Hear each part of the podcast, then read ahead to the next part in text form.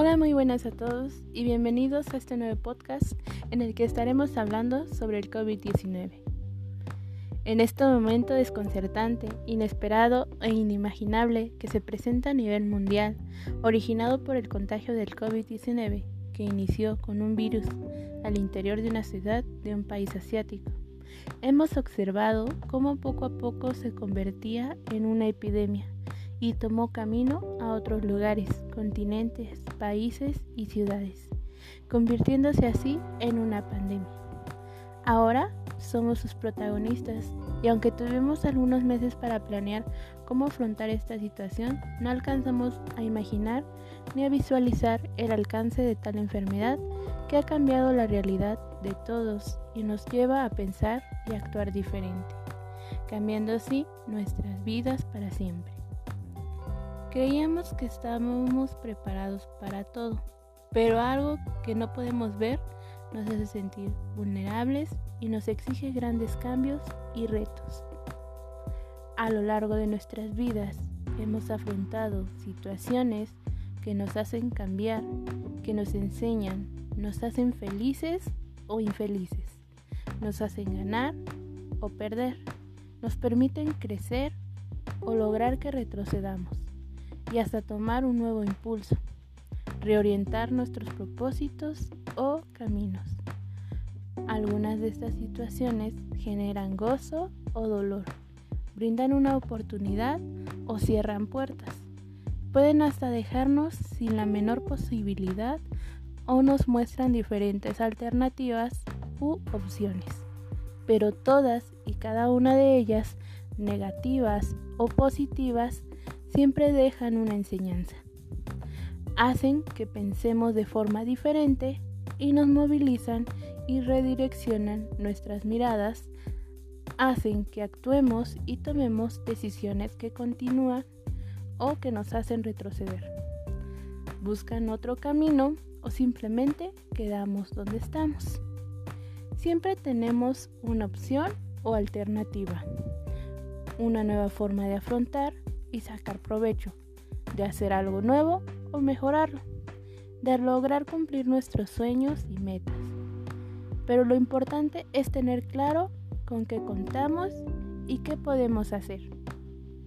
Permanentemente y a lo largo de nuestra vida convivimos con diferentes tipos de virus, que a nivel biológico se trata de un microorganismo no celular, que solo puede desarrollarse al interior de una célula viva y si hablamos desde el punto de vista tecnológico, se trata de un programa que se introduce en la memoria de una computadora y produce daños en dicha computadora. En ambos casos, tienen la capacidad de reproducirse y transmitirse independientemente de la voluntad de quien o que lo posee. En cada caso existen varios tipos de virus. Para el caso de los virus que atacan a las personas, dentro de las diferentes tipologías de virus encontramos uno denominado coronavirus. Surge periódicamente en diferentes áreas del mundo y causa infecciones respiratorias agudas, es decir, gripa que puede llegar a ser leve, moderada o grave. El nuevo coronavirus ha sido catalogado por la Organización Mundial de la Salud como una emergencia en salud pública de importancia internacional. Y se han identificado casos en todos los continentes. La infección se produce cuando una persona contagia al toser o estornudar, expulsando partículas del virus y con un simple contacto físico. Esto quiere decir estrechar la mano, un abrazo, un beso. Otras personas pueden adquirir la enfermedad. Una persona contagiada durante los primeros días puede que no perciba su estado de salud durante un tiempo. Puede ser asintomático y al estar en contacto con otros facilita su contagio. Algunas personas, mediante tratamiento médico adecuado, logran superar la enfermedad, otros sencillamente pierden su vida. Es muy poco tiempo nuestra prioridad, así que nos hemos resguardado, confinado y protegiéndonos y adaptándonos a la situación, dando a que este virus ha revolucionado nuestra realidad a nivel mundial. Ha cambiado nuestra vida desde ahora y tal vez de forma permanente, sin desconocer que todos estamos expuestos. Surgen inquietudes y nos encontramos sin respuesta al interrogante. ¿Cómo algo microscópico puso al mundo en jaque y nos hace sentir vulnerables? Creíamos que estábamos preparados para todo, pero nos damos cuenta que realmente no lo estamos. Encontramos cambios y desafiamos sobre lo que debemos empezar a reflexionar y tomar conciencia de la situación actual en el aspecto familiar, laboral y social adaptamos a esta nueva realidad, a nuestras vidas, dando otra mirada, tomando lo bueno, siendo positivos para lograr cumplir los objetivos trazados en cada uno de estos aspectos y llegar a un feliz término.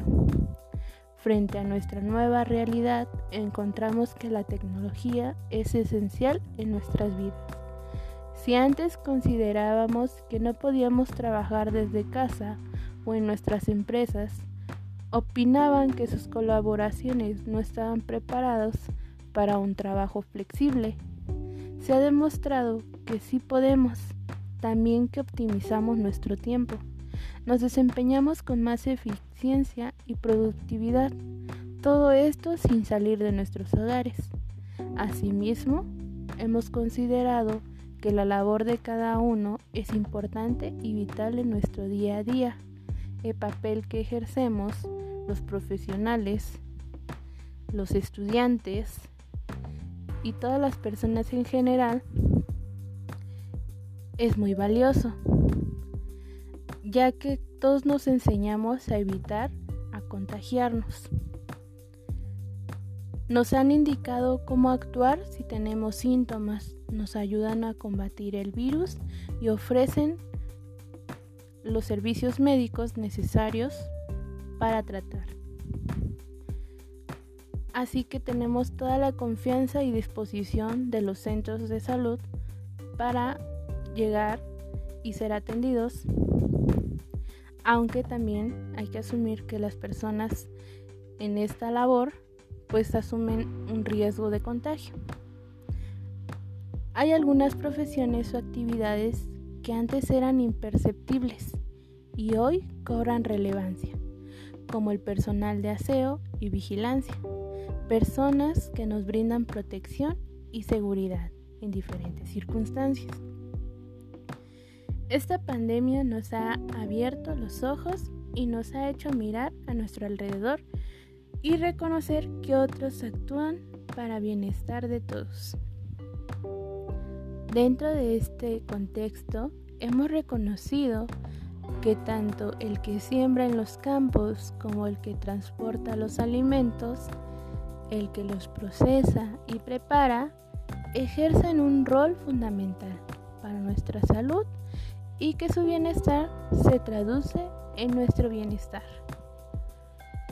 Otra situación compleja y que afrontamos es la que están ejerciendo nuestros gobernantes, ya que están interesados por promover seguridad, alivios, ayudas, pese que algunos quieren aprovecharse de la situación. Pero se nota un un interés general por salir adelante. Todos esperan ayudas, algunas la necesitan más que otros. Seguramente quedarán varios sin recibir algún tipo de beneficio. Se debería aprovechar esta coyuntura para educar, para dar a conocer e informar que los ingresos del Estado principalmente dependen de lo que aportamos y hoy la contribución está concentrada solo en algunos y en otros teniendo la posibilidad de aportar más su contribución es muy baja. El COVID-19 debe representar para nosotros y nuestro país una razón para replantearnos cómo venimos estableciendo nuestra sociedad, Hoy pedimos algo